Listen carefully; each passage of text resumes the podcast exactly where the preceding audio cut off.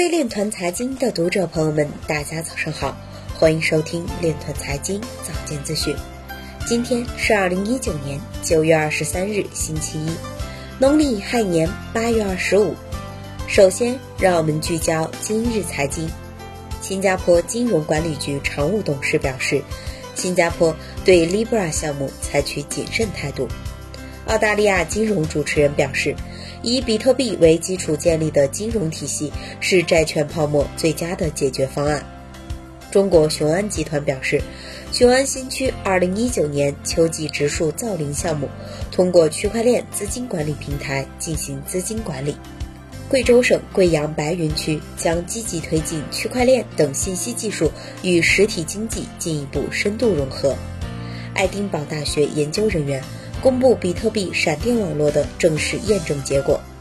有观点表示，若 Facebook 整合开源加密货币，而非试图自己占领市场，将更有可能成功。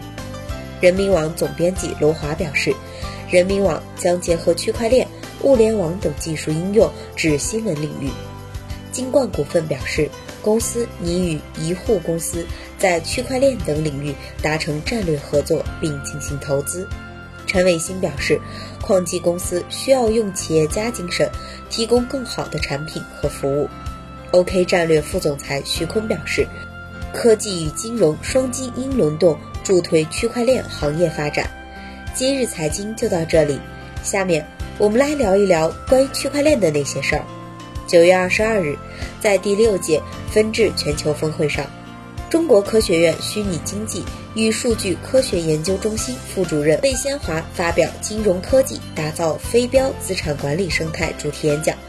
非标资产即不是标准化资产，区块链可以为非标资产提供信用建立机制，确保证券交易活动的可追踪、可追溯和不可篡改性，是信任体系的基础。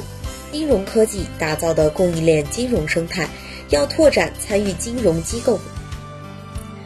要拓展参与金融机构范围，拓展覆盖核心企业范围，拓展服务中小企业范围，明确各方责任。以上就是今天链团财经早间资讯的全部内容，感谢您的关注与支持，祝您生活愉快，我们明天再见。